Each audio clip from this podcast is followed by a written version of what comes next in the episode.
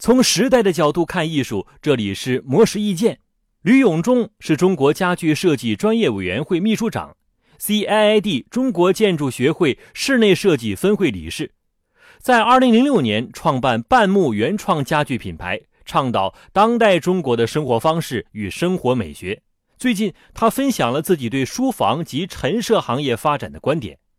吕永忠说：“如今的生活形态发生了变化。”人们发现，只有家才能代表自己真正的文化品味或生活方式，从而最终转换成生活的美学。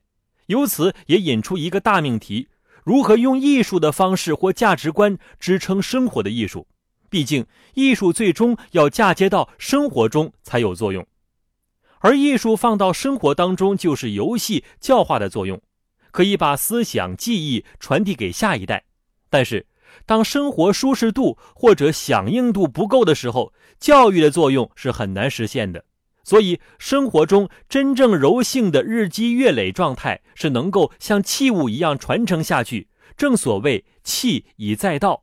吕永忠还表示，宋、元、明三朝的家具所传达的内涵，正是当时的生活方式，也就是浓缩了当时的“器以载道”。从这些朝代的家具中可以看出当时人们生活中的美学、技术、商业，但是如今人们的生活却并非弃以载道的状态。所以，吕永忠希望能让设计回归中式家具的秩序，回归安静与文化。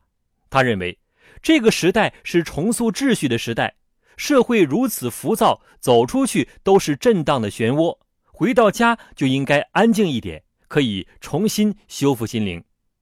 以上内容由魔石意见整理，希望能对您有所启发。魔石意见每晚九点准时更新。